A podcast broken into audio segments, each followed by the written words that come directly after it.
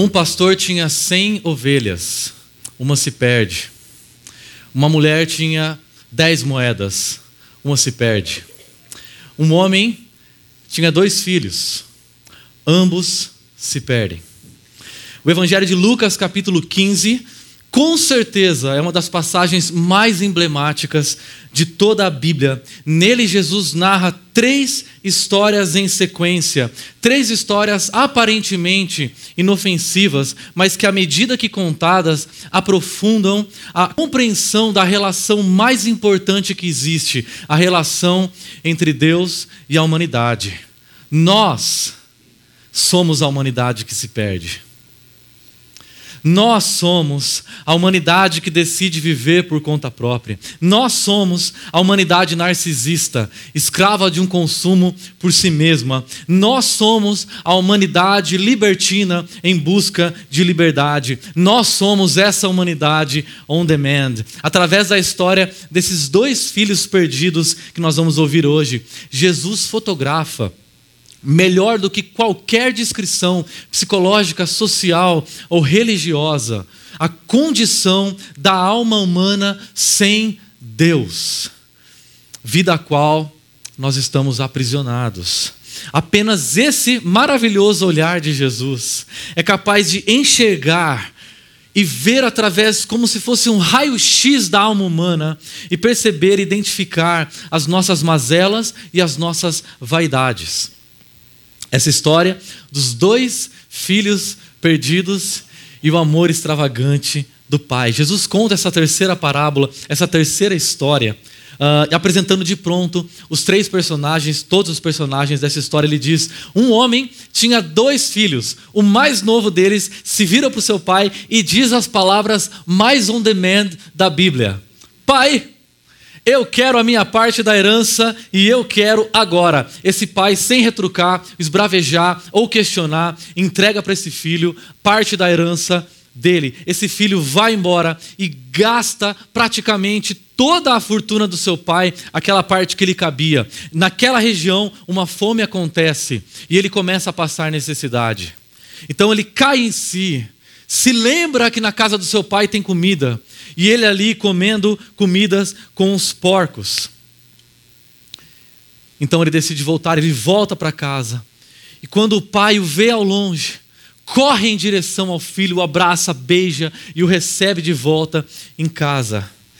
O filho tenta elaborar um discurso diante do pai, dizendo: O pai contra o céu e contra o Senhor não sou digno de ser chamado seu filho, mas no meio daquele discurso que ele vinha ensaiando durante todo o seu momento na estrada, o pai interrompe e diz: depressa, empregados, façam um churrasco, tragam um anel, coloquem no seu dedo, sandália nos seus pés, a melhor roupa. Esse menino estava perdido, mas agora foi achado. Nós precisamos celebrar, vamos fazer um churrasco. Esse é um pai bem brasileiro. Filho mais velho estava no campo, volta para casa. Só que quando ele está prestes a chegar em casa, ele ouve o barulho da música, o barulho da dança, as altas vozes, gente cantando. Ele não entra em casa. Ele chama um empregado lá fora, o empregado sai, conversa com ele, ele diz o que está acontecendo. Ele diz: Seu irmão voltou, seu irmão está vivo, estava morto, foi achado, seu pai deu uma festa. Ele diz: Que história é essa? Chama meu pai aqui fora nessa festa, eu não entro. O pai sai e ele dá uma bronca no pai: Olha, eu tenho servido como um escravo para o Senhor durante todo esse tempo e o Senhor nunca me deu uma galinha sequer para eu festejar com os meus amigos. Ele diz: Filho, tudo que é meu é seu. A gente tinha que festejar o retorno desse seu irmão. Ele estava perdido e foi achado. Essa história particular de uma família não é apenas uma história de uma família em particular, mas ela representa a história de toda a raça humana na sua relação com o Deus Criador. Nós somos, eu e você, esse filho mais novo que vai embora para uma região distante em busca de liberdade, em busca de uma vida melhor. Depois de perceber os efeitos on demand dessa história, nós começamos a sentir saudades desse lar. Essa é a nossa saudade. Essa é a minha saudade. Essa é a sua saudade. Essa pequena palavra lar tem um grande poder sobre nós. No português, essa palavra remete etimologicamente a um deus mitológico romano chamado Lares. Era o deus que protegia o lar, o deus da lareira, aquele espaço quentinho e aconchegante onde nós nos sentimos bem, onde nós nos sentimos em casa. Pense por um momento na casa da sua infância, nos amigos da sua escola, no cheiro da comida da sua mãe, no som do caminhão do gás, nas brincadeiras da rua, no perfume enjoado daquela tia, sabe? Nas festas de família, barulhentas, que sempre tem um tio que briga com o outro, um tio que tem piada sem graça. Nos brinquedos que você quebrou e escondeu. Durante as minhas férias eu voltei para Araraquara, que é minha cidade natal, e eu comecei a caminhar por um instante pelas ruas onde eu cresci. Enquanto eu caminhava naquelas ruas, eu comecei a perceber que aquele lugar não era tão semelhante assim àquele lugar que eu tinha saudade, lugar que eu era criança, porque enquanto eu caminhava eu percebia condomínios que não tinha, tudo diferente. Casas diferentes, onde tinha mato, condomínios, um monte de carro, mais ruas. Já falei que tem condomínios? Muito condomínio, tudo diferente. E decepcionante. Porque esse lugar do qual eu tinha saudade, eu não conseguia encontrá-lo, mas de alguma maneira, essa saudade que todos nós sentimos de um lar, na verdade, remete a uma saudade muito mais profunda, a saudade do nosso verdadeiro lar, desse lugar perfeito de onde saímos e para onde nós deveríamos voltar. Nesse lugar não existirá essa estranheza que eu senti quando eu voltei para minha terra natal, e não vai existir também perfume dessa tia, enjoativo. Um lugar onde nós vamos nos sentir em casa, um lugar onde nós vamos encontrar que nós somos verdadeiramente, um lugar onde nós vamos acordar de verdade toda essa vida que nós estamos vivendo aqui vai parecer ser uma, um sonho, uma mentira, onde a vida vai parecer real. Alegria, aconchego, conforto, a verdadeira família, o nosso lar. Pastor Tim Keller escreveu esse livro, O Deus Pródigo, onde eu me inspirei para escrever essa mensagem. Ele diz o seguinte: estamos todos exilados, sempre com saudade de casa, estamos sempre viajando, jamais chegando. As casas e as famílias das quais realmente fazemos parte são apenas estalagens espalhadas pelo caminho, mas não são as nossas casas. A casa continua a nos fugir. Um dia nós, humanidade, vivíamos na casa de Deus, trabalhávamos no seu jardim, mas nós optamos por uma vida on demand, uma vida sem a interferência dele, uma vida onde nossas vontades assumem o controle. O controle. E nós, como filhos mais velhos, acabamos, mais novos, acabamos exilados. E nós, aqui nesse exílio, tentamos recriar algumas cópias desse mundo original. Mas o único lar que nós poderemos chamar de lar doce lar é onde está a presença do Pai.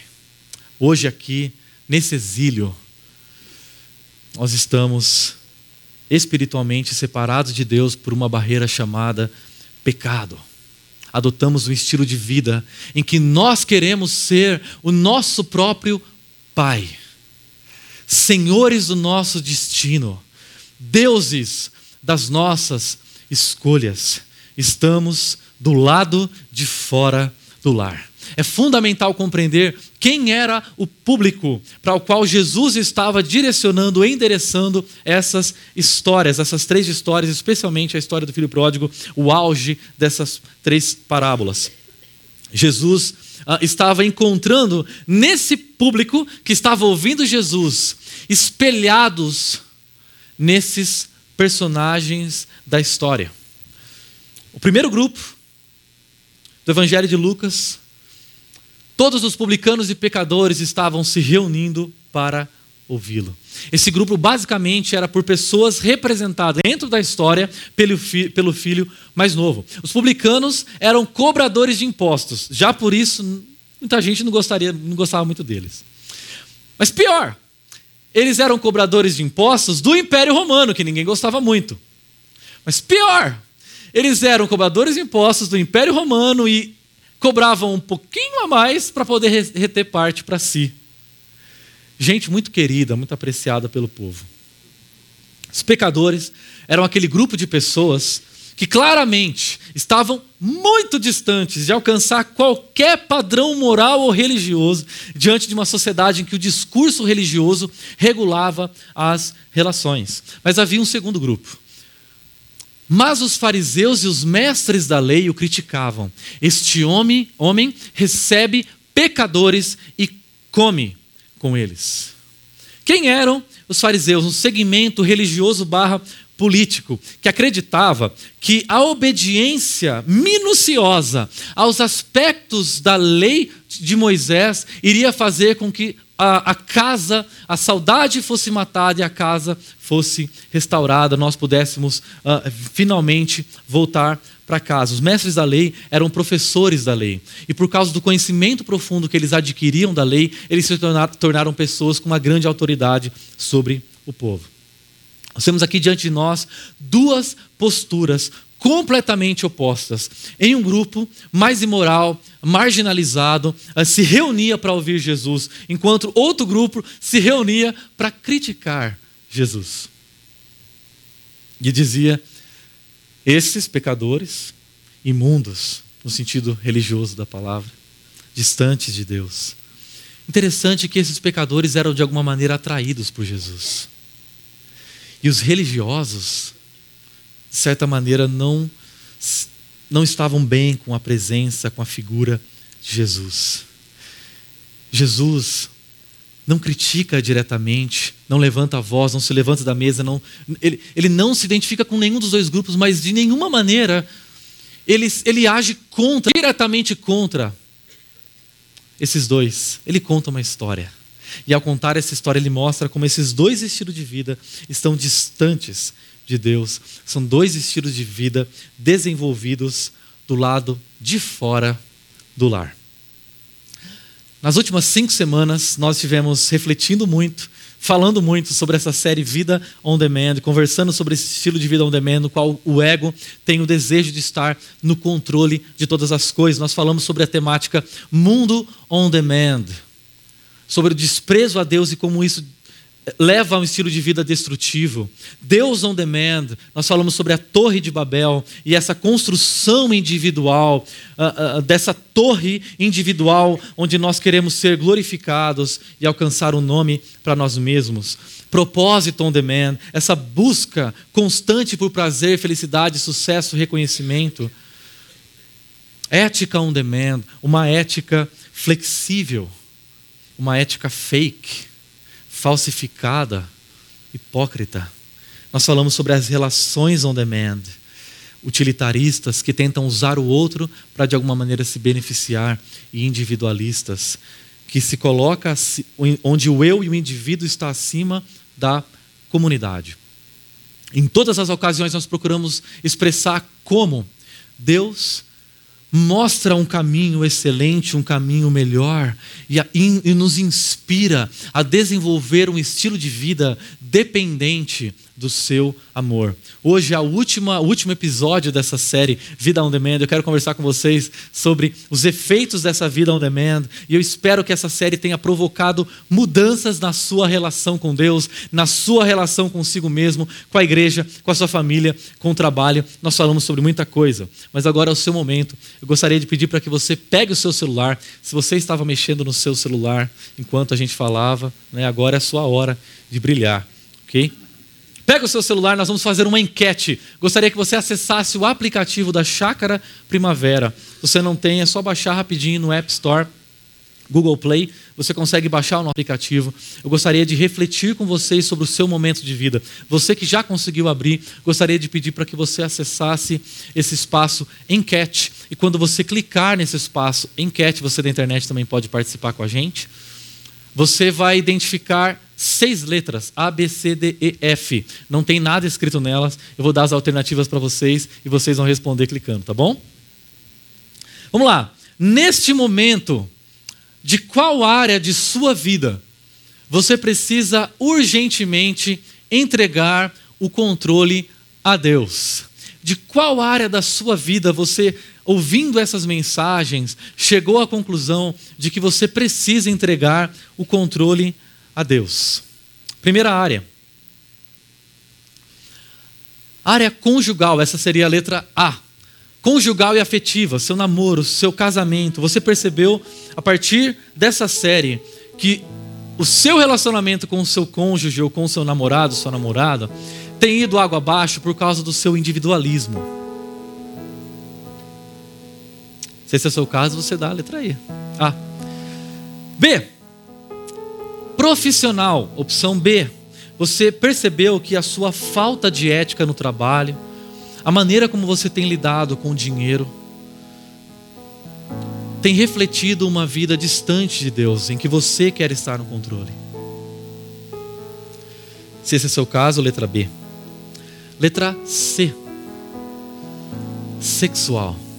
Ao ouvir as mensagens dessa série, você percebeu que seus pensamentos, suas palavras, suas atitudes, suas vontades, têm estado diante da, eh, distantes da vontade de Deus. Sexualmente falando, você tem usado sua mente, usado seus olhos, usado seu corpo de uma maneira que não agrada a Deus. Em quarto lugar, letra D, mental. Você tem sido muito influenciado pelas ideologias humanistas e seculares da nossa cultura. Você tem percebido que as coisas que você tem falado, pensado, postado, compartilhado não refletem o que a vontade de Deus diz. As coisas que você tem aprendido na faculdade não refletem o que Deus quer da sua vida. Opção E, relacional. Você tem se tornado uma pessoa solitária, com poucas amizades, poucas parcerias, por causa da sua arrogância, por causa do seu orgulho. Você agora se dá conta de que você está solitário, está sozinho. Agora, se você é uma pessoa que percebeu que todas as opções se encaixam, a questão é espiritual. Você precisa de uma renovação total na sua vida total na sua história. Você precisa entregar tudo nas mãos de Deus e dizer: Deus, toma conta da minha vida, toma o controle da minha história. Eu tenho falhado em vários aspectos, eu quero uma renovação, eu quero conhecer o Senhor, eu quero conhecer essa boa notícia. Eu gostaria que você fizesse uma avaliação séria diante de Deus pelo próximo minuto. enquanto isso, nós vamos escutar uma canção que diz, em que o Pai diz: para você entregar o controle da sua vida a Ele.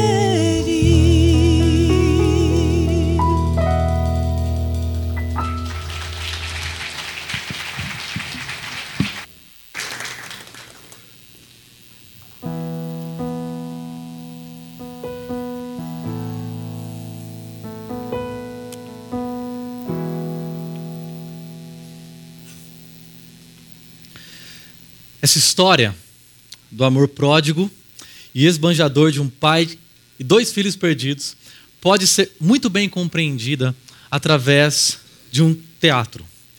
E no primeiro ato desse teatro, nós temos o filho perdido distante de casa. Pense nesse cenário ambientado por uma família, um pai ah, latifundiário, com empregados a seu serviço e dois filhos herdeiros. No palco, nós vemos o drama desse pai que sofre. No primeiro ato, nós vemos a presença desse filho sumir e retornar. Mas no segundo ato, nós vemos o coração desse filho mais velho se consumir e se revoltar.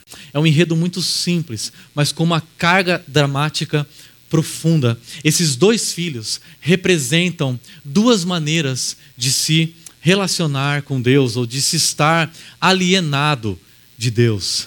São duas maneiras de buscar redenção. Ou você que está me ouvindo é um filho mais novo, ou você é o filho mais velho. A busca, a primeira busca por redenção nós podemos encontrar nessa história que diz o seguinte: sinais de uma moralidade ou de uma moral on demand. Jesus continuou: Um homem tinha dois filhos, o mais novo disse ao seu pai: Pai, quero a minha parte da herança. Assim ele repartiu a sua propriedade entre eles. Nós observamos na história desse menino mais novo, desse jovem, sinais de uma moralidade on demand que tem tudo a ver com o que nós conversamos ao longo dessa série. O primeiro sinal é a falta de temor a Deus. A herança só poderia ser repartida depois que o pai morresse. Quando esse filho mais novo se volta para o pai e diz: Pai, eu quero a minha parte da herança, o que ele está dizendo é: Eu quero que você morra. Eu quero que você morra. Eu estou muito mais preocupado com os seus presentes do que com a sua presença. Então, por favor, me dá a sua parte na herança. Eu vou embora. Depois que o pai entrega para ele, ele parte. Tem, a falta de temor a Deus tem tudo a ver com isso. Porque esse jovem olha para o pai e perde completamente todo o temor, toda a reverência, todo o respeito que ele tem pelo pai. Isso representa a maneira como muitos de nós temos lidado com Deus. Temos nos relacionado com Deus. Porque temor a Deus não é medo do inferno, medo da punição. Temor a Deus é uma reverência interior pela bondade e pela grandeza desse Deus. Uma vez que eu tenho consciência da grandeza, da bondade do Deus Criador, eu sou tomado por uma reverência interior e uma vontade de fazer da minha vida não apenas um meio de me satisfazer, mas um meio de satisfazer o Deus Criador. Temor a Deus não é temer as consequências das, das minhas atitudes, mas é, ou do meu, dos meus pecados, mas é um frio na espinha por saber que o que eu faço, falo e penso ofendem diretamente e em primeiro lugar a pessoa do Deus Criador. Quando você, um discípulo de Jesus, começa a tomar pequenas decisões e escolhas erradas, ignorando essa voz interior que te diz: não faça, não pense, não fale. Pouco a pouco, à medida que essas escolhas vão aumentando, vão se tornando maiores, vão se tornando mais sérias, e nós vamos deixando de lado esse temor a Deus vai se apagando, vai se esvaindo como uma chama. À medida que a gente percebe que uma atitude errada, uma escolha errada que nós fazemos, não faz com que um raio caia na nossa cabeça, a gente começa a falar: não aconteceu nada. Então eu posso continuar tomando essas, escolhas, essas decisões, e à medida que a gente caminha, essas escolhas vão parecendo, nós vamos dando vazão aos nossos desejos, vazão ao nosso coração, vazão à nossa vontade, e nós começamos a ignorar o temor de Deus que ainda continua presente, mas pequeno dentro do nosso coração. Então os nossos desejos passam a se tornar muito grandes, mas Deus começa a ficar muito pequeno. O que no começo era apenas um desejo, começa a ganhar vazão. Então se torna uma declaração direta, uma decisão direta, sem temor. Esse pai divide a propriedade e dá a parte que cabe ao filho mais novo. Ele não é mais temido, ele não é mais respeitado. Um segundo sinal dessa moralidade, dessa moral on demand. Não muito tempo depois, o filho mais novo reuniu tudo o que tinha e foi para uma região distante. E lá desperdiçou seus bens vivendo irresponsavelmente. Essa expressão revela uma busca por prazer. Esse é o segundo e último sinal dessa vida, dessa moralidade on demand. Tudo se torna um meio, Deus, as pessoas e as coisas, para eu obter felicidade. Esse jovem sai e gasta todo o dinheiro que é do pai em festas, baladas, shows dos DJs mais famosos da Galileia, os MCs magnatas lá de Dubai. Ele compra um carro, um Camaro amarelo, um cavalo amarelo. Na minha época tinha uma música que falava desse. Paga drinks para as mulheres, as mulheres nos barzinhos. Contrata prostitutas. Agora pense um pouco na sua vida. Talvez a sua sexualidade, o seu dinheiro, a sua beleza, as suas amizades têm servido como meios para que o seu ego possa encontrar felicidade e prazer. Ouvir Deus vir para a igreja se tornou apenas um anestésico para uma mente entorpecida pelo pecado. As pessoas têm funcionado como, funcionado como meios para você ser feliz. Mas esse estilo de vida tem consequências e cobra o seu preço. Quais são os efeitos dessa moral on demand? O texto continua dizendo: depois de ter gasto tudo, houve uma grande fome em toda aquela região e ele começou a passar necessidade. Por isso foi empregar-se com um dos cidadãos daquela região que o mandou para o seu campo a fim de cuidar de porcos. Ele passa a necessidade, não tem mais dinheiro, abre o aplicativo lá dos classificados, encontra uma vaga de emprego babá de porcos. E ele começa a desejar encher o estômago com as vagens de alfarrobeira que os porcos comiam, mas ninguém lhe dava nada. Ele se tornou uma pessoa solitária, ele se tornou uma pessoa sozinha. Um, um efeito desse estilo de vida uh, on demand é a dor. Ele começa a experimentar dor. Quando ele olha para aqueles porcos que ele cuidava, para aquela comida que ele tinha que dar, e ele morrendo de fome, com a barriga vazia, sem um tostão para comprar nada. Ele começa a desejar aquela comida, ele se vê no fundo do poço, porque ele percebe que ele trocou a, a mesa farta da casa do pai por uma mesa com porcos. E ele deseja se juntar a esses porcos o nível de dor, o nível de humilhação que esse filho mais novo começa a viver. Ele chegou no fundo do poço, era mais profundo do que qualquer experiência que ele jamais teve. Falrock Bulsara caminhou por essa mesma estrada. Ele adotou um estilo de vida on demand e um nome on demand. A trajetória de Fred Mercury se popularizou nas últimas semanas por causa desse filme nos cinemas, Bohemian Rhapsody. Uh, em resumo, a fama mundial que ele ganhou com o sucesso da banda Queen, uma das bandas mais importantes de rock na história, o levou a desenvolver um estilo de vida uh, em que o prazer se tornou a lei. Sexo drogas e rock and roll. Esse era o lema da vida de Fred Mercury. As festas cheias de depravação sexual e de cocaínas se tornaram tão sérias, tão constantes, a ponto de acontecer praticamente tudo isso, todos os dias. E esse estilo de vida on demand cobrou o seu preço. Em 1987, ele descobriu que tinha AIDS o que fez com que uma das vozes mais potentes e famosas da história perdesse seu dono. E todo mundo acompanhou. Eu não, porque eu não tinha nascido na época, né? Todo mundo viu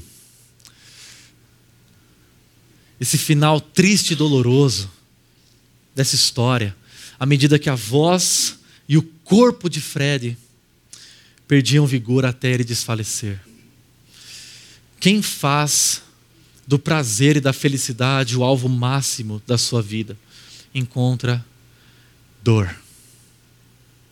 Talvez o seu estilo de vida não chegou nesse nível.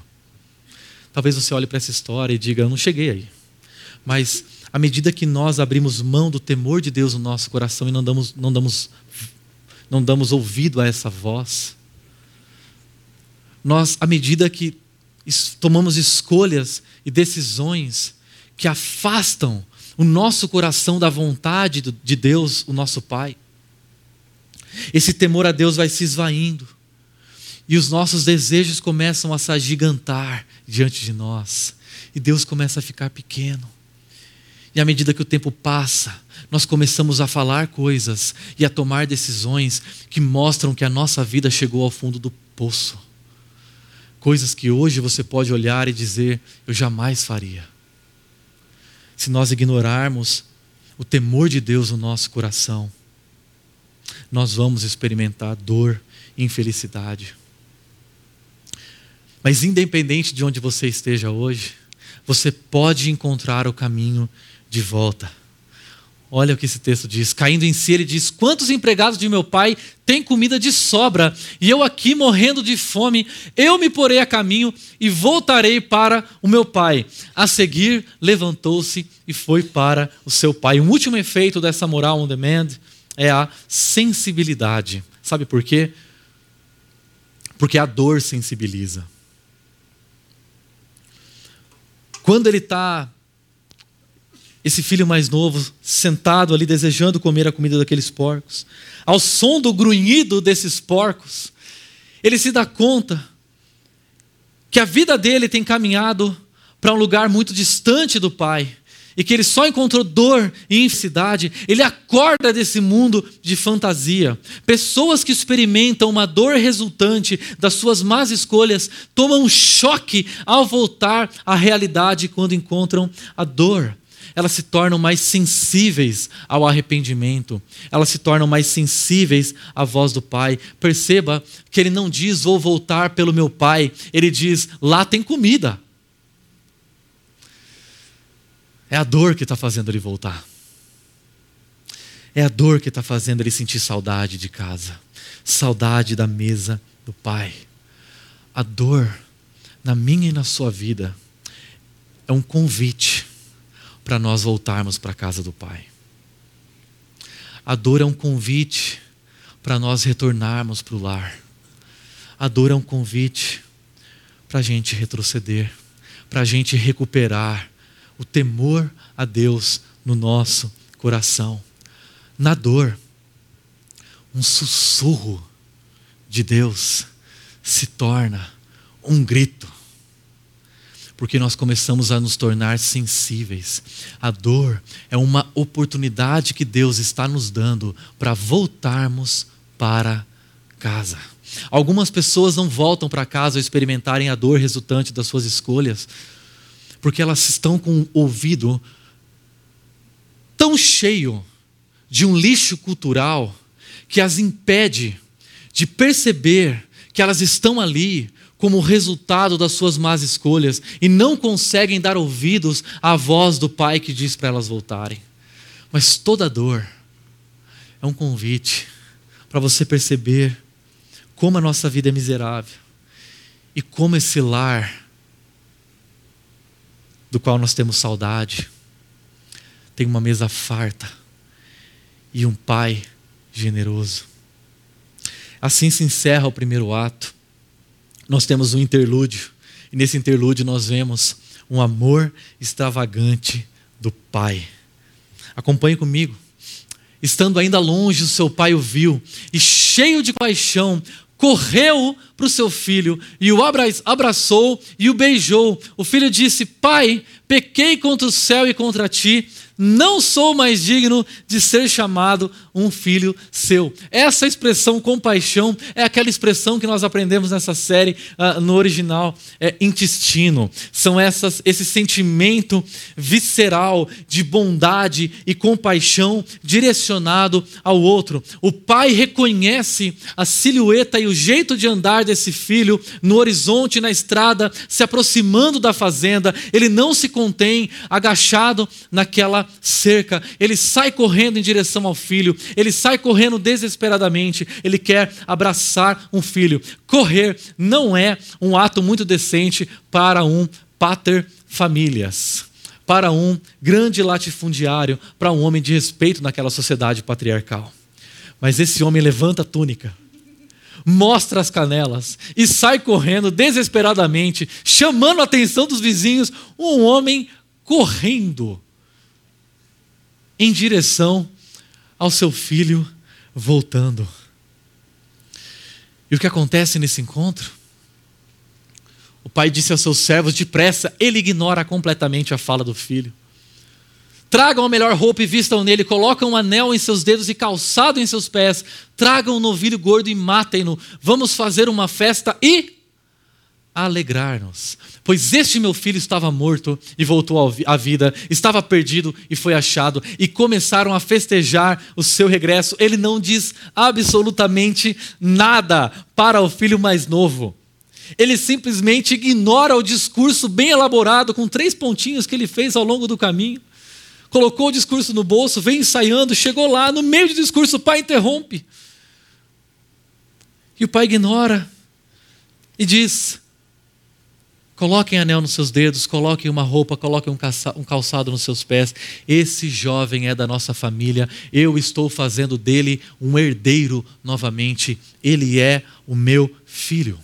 A carne naquela época era comida reservada para ocasiões especiais. Um boi gordo era aquele boi que estava reservado especialmente para ocasiões, ocasiões muito especiais.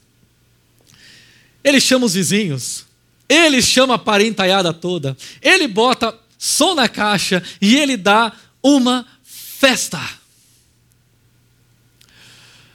A cruz de Cristo é esse gesto desesperado do nosso Pai correndo na nossa direção. A cruz de Cristo simboliza essa compaixão visceral de um Deus que tem misericórdia e compaixão correndo a nós, desesperado para nos restituir a sua família. A cruz de Cristo é um convite do Pai para nós voltarmos para casa na casa desse pai tem festa, na casa desse pai tem felicidade, na casa desse pai tem prazer, mas nem festa, nem felicidade, nem prazer são a finalidade da casa do pai. É o próprio pai. Ele é o protagonista dessa história. O amor do pai por nós é desse jeito. Ele é absurdo. Ele é sem noção. Como esse pai correndo com as canelas de fora no meio da rua. Ele é sem noção a ponto de se humilhar, de tomar para si a nossa vergonha e de assumir o nosso lugar em uma cruz. Deus está muito mais interessado em perdoar você do que você em receber perdão. Logo, o convite de Deus para você hoje é para que você volte para casa volte para casa. Mas alguém não, não gostou muito dessa demonstração extravagante de amor. O segundo ato mostra esse filho que está perdido perto de casa. Ele está perdido perto de casa. Nós temos duas maneiras de nos distanciarmos de Deus. Uma é através da desobediência é através dessa busca constante por felicidade, através da busca por autoconhecimento, dessa busca por liberdade, representada no filho mais novo. Mas uma outra maneira de nós nos distanciarmos de Deus é através da obediência. É através de uma obediência e de uma religiosidade motivada por interesses egoístas uma justiça irrepreensível, uma moralidade correta, uma religiosidade certa, mas motivada pelas razões erradas. Pode ser que a sua desobediência tenha levado você para distante de Deus, mas pode ser que a sua obediência tenha levado para longe do Pai, fazendo você se perder perto de casa. Quais são os sinais dessa religiosidade on demand? Enquanto isso, o filho mais velho estava no campo quando se aproximou da casa, ouviu a música e a dança.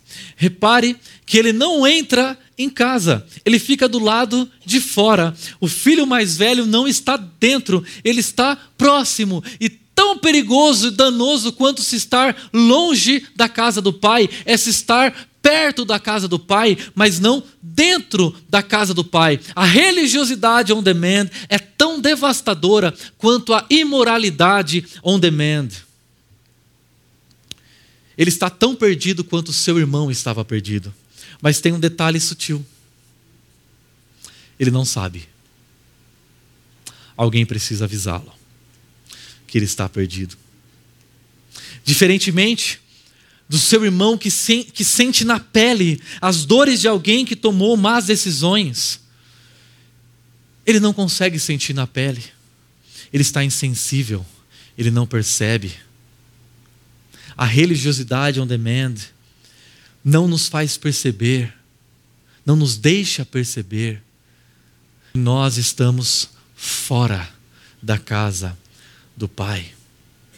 E fora da casa do Pai, sem a dor, nós nos tornamos insensíveis à voz desse Pai que nos convida a voltar. Se você que está me ouvindo hoje é um irmão mais novo, você sabe que você é. Mas se você é um irmão mais velho, alguém precisa avisar você. Alguém precisa avisar você desses sinais de uma religiosidade on demand. O primeiro sinal. Então ele chama um dos servos, um dos empregados lá fora e pergunta-lhe o que está acontecendo. Ele te responde: Seu irmão voltou e seu pai matou o novilho, um boi gordo, porque o recebeu de volta são e salvo. O filho mais velho fica feliz? Ele se enche de ira e não quer entrar. Ele não entra em casa, ele permanece do lado de fora. E ele fica bravo, porque as coisas não aconteceram conforme ele esperava. Quando as coisas não acontecem do jeito que você gostaria, irmãos mais velhos se enchem de ira. Sabe por quê?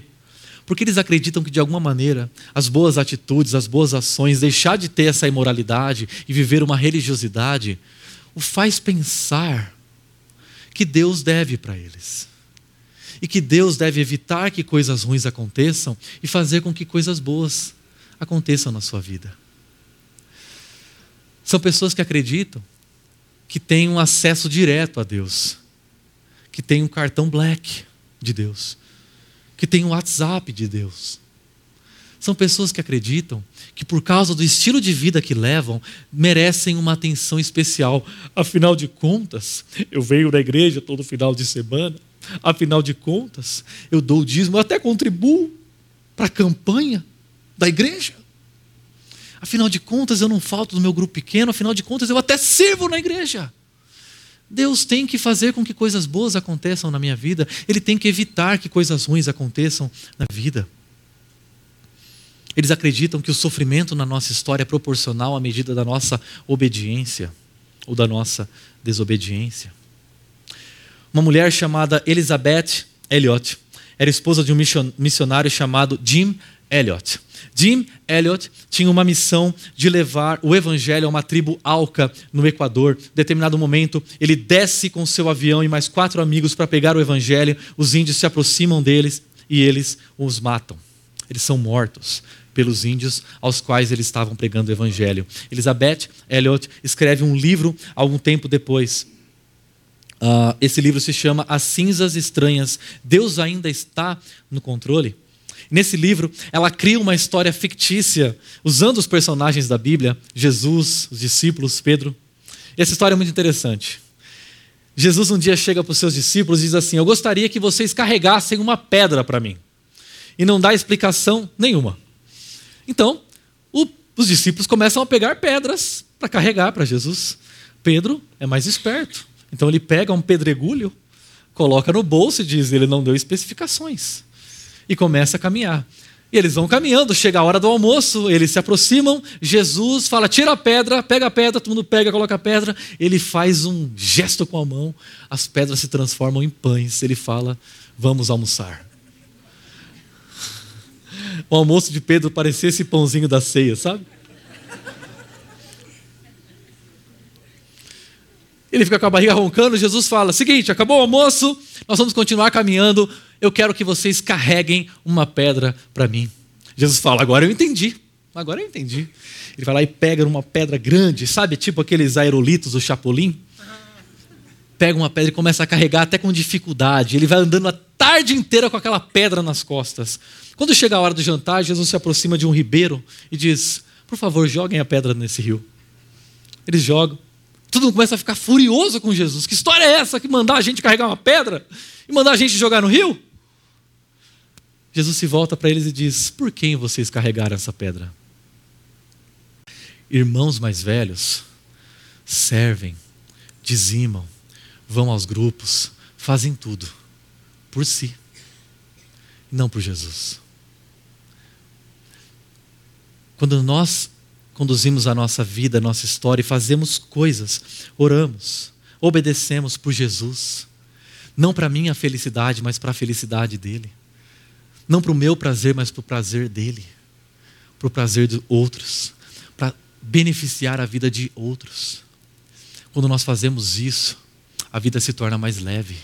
Eu não posso dizer que vir aqui subir e falar é algo que eu faço carregando uma pedra para mim. Eu preciso me sentir amado à medida que faço isso.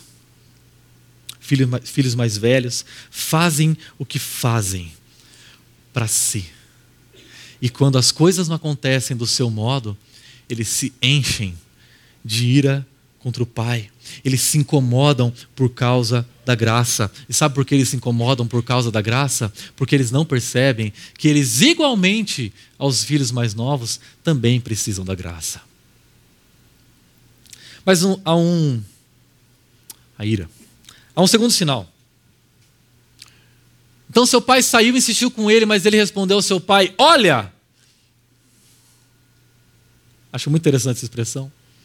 Todos esses anos tenho, tenho trabalhado como um filho, como um escravo ao teu serviço, carregando pedras para você. E nunca desobedeci às tuas ordens. Mas quando volta para casa esse meu irmão, não, esse teu filho que esbanjou os teus bens com as prostitutas, matas o um novilho gordo para ele. O segundo sinal de uma religiosidade on demand é essa, esse sentimento de superioridade. O pai deixa a festa e vai conversar com ele. O pai se aproxima, ele não dá tempo do pai falar. Eu, eu imagino esse filho mais velho com um dedo apontado para a cara do pai, dizendo: Olha aqui, e dando uma bronca nesse pai. E ele começa a afirmar os seus feitos bons e os feitos ruins do seu irmão, ele começa a se comparar, e nessa comparação ele sai superior. Sabe por que ele se ira? Porque ele se acha mais justo que o pai. Mas sabe por que ele se orgulha? Porque ele se acha mais, se acha mais justo do que o irmão. Ele diz: Esse teu filho. Ele não diz o meu irmão, porque jamais um pecador poderia ser o meu irmão. E é impossível que você consiga perdoar alguém se você se acha superior a essa pessoa. Porque os seus pecados estão escondidos, inclusive de você. Você não percebe. Então, perdoar os erros de outra pessoa parece não fazer sentido, porque eu não tenho erros. Jamais eu faria uma coisa assim. Vontade eu tenho, mas não, não faria. Sabe o que falta para o irmão mais velho?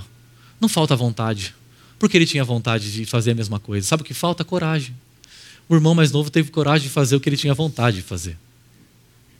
Ele se acha superior porque ele não percebe essa vontade.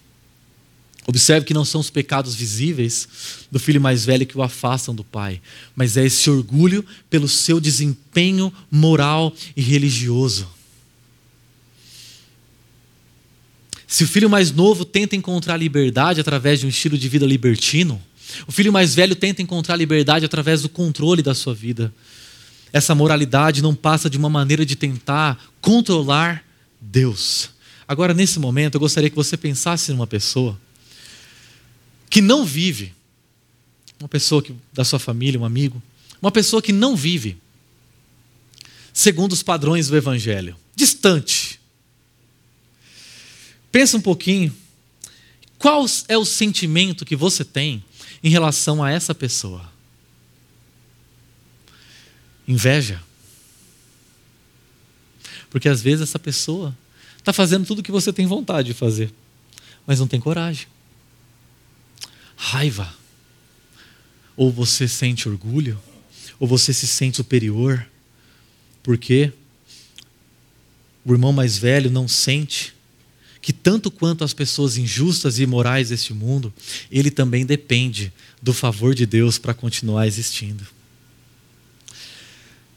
Mas ainda continua o texto dizendo: Mas ele respondeu ao seu pai: Olha, todos esses anos tenho trabalhado como um escravo. Sabe qual é o terceiro sinal dessa moralidade, dessa religiosidade on demand? É o medo. Ele tem medo. Porque o escravo faz o que faz porque tem medo. Ele não tem temor, reverência a Deus. Ele tem medo de Deus. Ele não trabalha para o Pai, ele trabalha com medo do Pai, do medo das consequências. Não existe alegria, não existe amor, existe medo. Cuidado.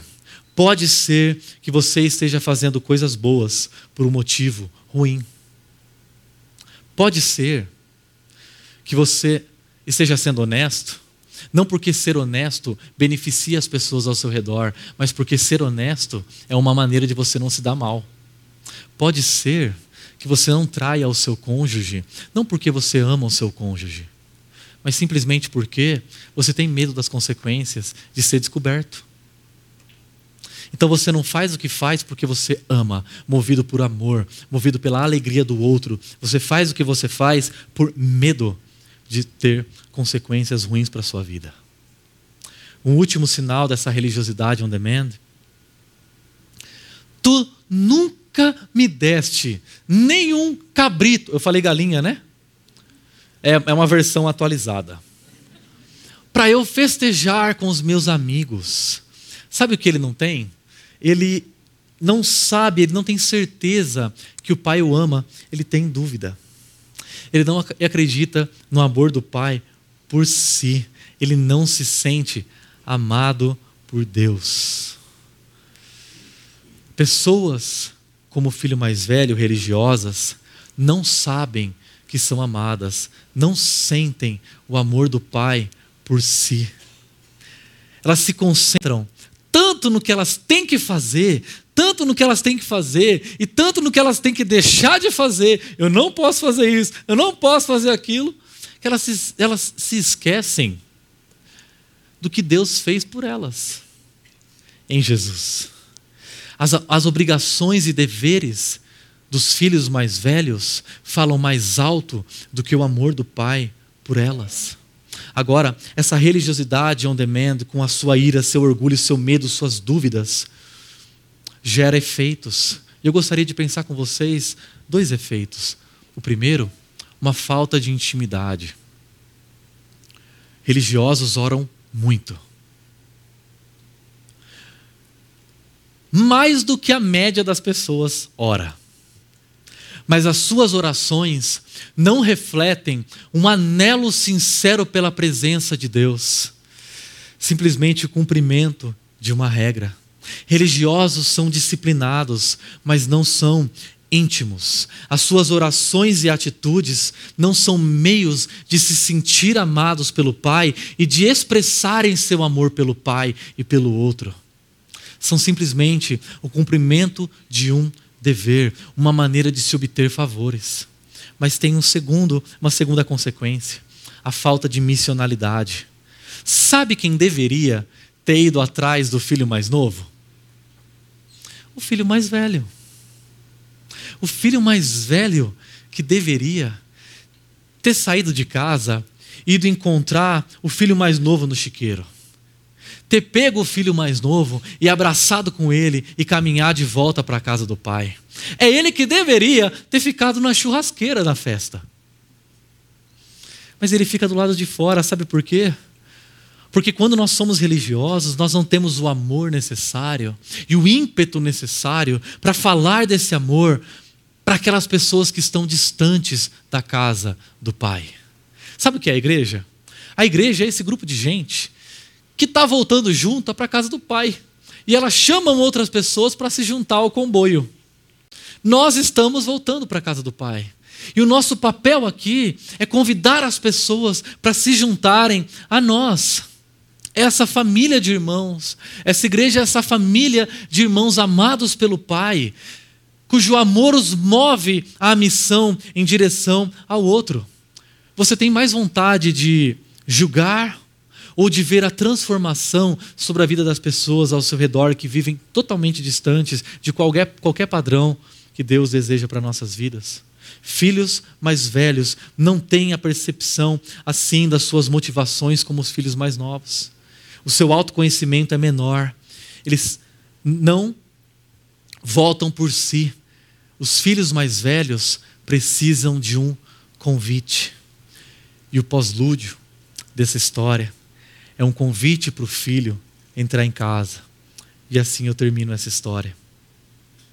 O texto diz: Disse o pai, meu filho, você está sempre comigo, tudo que eu tenho é seu, mas nós tínhamos que celebrar a volta deste seu irmão e nos alegrar porque ele estava morto e voltou à vida, estava perdido e foi achado. Esse pai fala com amor, com graça, uma graça que constrange, uma graça que constrange porque é extravagante, porque é pródiga, porque é radical. Nós estamos do lado de fora do lar e a voz do pai nos chama através de Jesus. Jesus veio para nos trazer de volta para casa.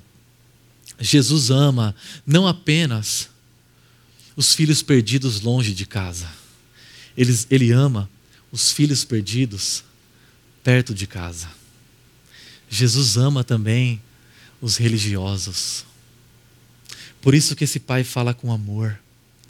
O próprio Jesus é esse irmão mais velho que vem até nós e sofre um exílio na sua própria pele a cruz significa o exílio por parte de Deus para nos conduzir de volta para a casa do Pai, para nos conduzir de volta à mesa do Pai, para fazer com que nós retornemos para a casa do Pai. Sabe-se lá Quantos anos-luz Jesus teve que caminhar, que viajar, para sair da eternidade, esvaziar-se da sua glória e descer até esse mundo, e descer até essa história, e morrer em nosso lugar, humilhado em uma cruz. O que esse Deus teve que fazer para nos amar de maneira única, de maneira extravagante, de maneira sem noção, de maneira pródiga e conduzir o amor eterno desse Pai para a história onde nós, filhos pródigos, nós, filhos perdidos, estamos nesse exílio chamado terra. O convite aqui é claro, desse Pai que diz para o filho mais velho. Ele não convida, ele não fala com o filho mais novo, ele fala com o filho mais velho. Volte. Nós temos que nos alegrar. Nós temos que festejar porque o seu irmão voltou. É um convite para nós entrarmos em casa. É um convite para você, religioso. Para mim, religioso. Para nós desfrutarmos dessa intimidade e fazermos da nossa piedade, da nossa vida, um meio de nos sentirmos amados pelo Pai e de expressarmos amor pelo Pai. Sabe quando nós entramos em casa, quando nós somos de tal maneira, nós nos sentimos de tal maneira amados pelo Pai, que nós começamos a convidar as pessoas ao nosso redor para se juntarem a nós, quando contribuir, quando servir, participar de um grupo, participar dessa comunidade, não é uma maneira de eu tentar controlar Deus, mas é uma maneira de eu receber esse amor de Deus. Essa série de mensagens nos desafiou em vários sentidos. Muitas reflexões que devem, nos, devem ser transformadas em prática. Uma vez o pastor Ricardo Agreste disse para nós o seguinte: depois que nós nos tornamos discípulos de Jesus, nós começamos a oscilar entre filhos mais velhos e filhos mais novos, entre a desobediência e a religiosidade. Ele disse isso de maneira mais bonita, mas é isso que ele queria dizer. Em outras palavras, de alguma maneira, essa série pegou você. Pegou o seu momento de vida. Ela mexeu com você. E isso precisa se transformar em prática. Por isso eu gostaria de apresentar para vocês no Refletir e Praticar, se for possível apresentar aqui para a gente, os resultados dessa enquete. Eu perguntei qual área da sua vida você precisa urgentemente entregar o controle a Deus. 18 0,4% das pessoas disseram que a sua vida conjugal e afetiva tem sido afetada, afetada pelo seu individualismo. Se esse é o seu caso, eu gostaria de pedir, você tem que confessar. Confessar o quê? Confessar ao seu parceiro o seu individualismo. Mas você também precisa conhecer. Conhecer, sabe o que? As linguagens do amor do seu parceiro. Toque, presentes, palavra de afirmação, tempo de qualidade, serviço. Você precisa se comunicar com a linguagem da outra pessoa e não na linguagem que você se sente amado, mas na linguagem que o outro se sente amado, se sente querido. Agora você precisa começar a pensar e agir conforme a linguagem do outro e não a sua própria linguagem. 18,4% das pessoas disseram que a área da sua vida que elas precisam encontrar, entregar urgentemente o controle a Deus é a área profissional. Você precisa confessar a Deus, confessar a Deus que o seu ídolo tem sido o dinheiro, que o seu ídolo tem sido sucesso profissional. Você precisa se conhecer a si mesmo. Você precisa conhecer os seus dons conhecer a sua vocação, conhecer os seus pontos fortes. Me lembro quando eu comecei a conhecer os meus pontos fortes, eu comecei a servir o outro melhor. Eu preciso começar. Começar a servir como voluntário. A servir como voluntário na comunidade, a servir como voluntário em uma ONG, a servir o outro como voluntário, de maneira que toda vez que eu sirvo, eu sou lembrado de que não é o dinheiro, não é pelo dinheiro que eu estou fazendo, mas pelo amor, algo muito mais valioso do que dinheiro, o amor do Pai.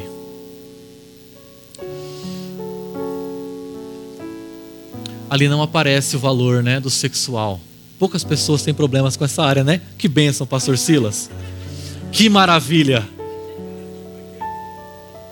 Aqui é a igreja. Poucas pessoas. Se você está passando por isso, se a sua mente, suas atitudes, seu corpo tem sido usado de maneira contrária à vontade de Deus, se ficar, ver pornografia, se masturbar, se você tem sido tentado a trair o seu cônjuge, ou se você já tem traído, ou se você tem usado o sexo fora do ambiente do casamento, essa palavra é para você. Você precisa confessar. Confesse a Deus que você tem falhado. Confesse a Deus as suas falhas nessa área, mas faça mais do que isso. Conheça. Conheça as suas dores emocionais. Sabe por quê? Porque por, por detrás de todo vício sexual existe uma dor emocional. Você precisa identificar qual é a dor emocional que você tem. Um sentimento, uma necessidade de aprovação, uma carência além do limite você precisa começar a afastar de você, a dificultar o acesso a tudo aquilo que te leva a pecar nessa área. 13,3% das pessoas disseram que a área mental, que as cosmovisões da nossa cultura, cosmovisões humanistas, cosmovisões seculares, têm destruído a sua vida e levado a desobedecer e a viver longe da vontade de Deus. Sabe a primeira coisa que você precisa fazer? Confessar. Confessar a sua ignorância. Assim, você está acima da média, mas você é um ignorante como qualquer um de nós. Um dos maiores filósofos da história disse: Só sei que nada sei. Você precisa confessar a sua ignorância, você precisa conhecer conhecer qual é a cosmovisão cristã e como ela se relaciona a todas as áreas da sua vida. Para isso eu indico para vocês esse livro do Gorin chamado Introdução à Cosmovisão Cristã. Esse livro, Introdução à Cosmovisão Cristã, pode ajudar você que tem se achado, que tem pensado demais segundo os padrões seculares da nossa cultura, a repensar a sua vida a partir de um padrão bíblico comece a ter o hábito de identificar tudo aquilo, todas essas ideologias da nossa cultura que são furadas, ideologias que têm cara de cordeiro, mas corpo de dragão. 8,2% das pessoas disseram que precisam entre- entregar a Deus a sua vida relacional. São pessoas que se reconhecem como orgulhosas, pessoas que se reconhecem como arrogantes, e essa arrogância e esse orgulho têm as conduzido para distante das pessoas. Você precisa começar confessando a sua arrogância. No começo, confessar a arrogância é difícil, depois, continua difícil. Você precisa continuar confessando a sua arrogância, confessando, confessar a maneira como você, a, maneira como você se enxerga e como você enxerga o outro. Você precisa conhecer uma pessoa, uma pessoa que vai se tornar seu amigo, sua amiga. Você precisa fazer dessa pessoa aquela pessoa que conhece tudo que ninguém conhece sobre você. Sabe essa versão editada que você tem sobre você para os outros? Essa pessoa não conhece essa versão com filtros. Essa pessoa conhece quem você é. Você precisa começar a participar de um grupo pequeno, um ambiente onde- você vai compartilhar sua vida e sua história, suas dificuldades com outras pessoas. Mas a maioria das pessoas chegou à conclusão a partir dessa série, 37,8, que na verdade, na verdade, elas precisam entregar tudo. Elas precisam render todas as áreas da sua vida ao Evangelho. O que você precisa fazer? Você precisa confessar. Confessar que você é um filho perdido. Confessar que você está perdido. Você precisa conhecer o Evangelho, conhecer essa boa notícia. Religiosos acreditam que muito conhecimento da Bíblia vai levá-los a algum lugar, mas na verdade, na verdade, na verdade, o que você precisa conhecer é a boa notícia do Evangelho. Desse Pai amoroso que vem na sua direção e te restaura a família e te faz herdeiro novamente. Você precisa começar a ler a palavra de Deus, a fazer dessa comunidade a sua comunidade, a sua família estendida. Nós estamos voltando para casa e nós queremos convidar você a se juntar ao comboio. Se junte a nós. Nós estamos rumo à casa do Pai. Gostaria de orar com você.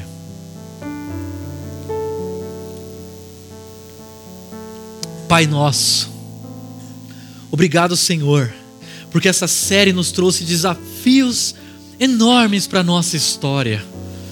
Nós somos filhos perdidos, seja longe, seja perto, nós estamos fora. O nosso desejo é viver na Sua casa, é desfrutar da Sua presença, participar da Sua mesa. Deus, nós estamos retornando para o lar, nós estamos retornando para casa, porque nós ouvimos a doce voz de Jesus vindo na nossa direção naquela cruz e nos convidando a voltar para casa. E hoje ele ressuscitou e ele disse para todos os irmãos convidarem outros irmãos para voltarem para casa. É isso que nós estamos fazendo aqui, convidando as pessoas para se juntarem a nós. Deus, muito obrigado por esse amor. Nós confessamos o nosso pecado, nós reconhecemos a nossa falha, nós queremos fazer parte da tua família, viver como tua família, retornar para o lar. Nós oramos no nome do filho mais velho, Jesus. Amém.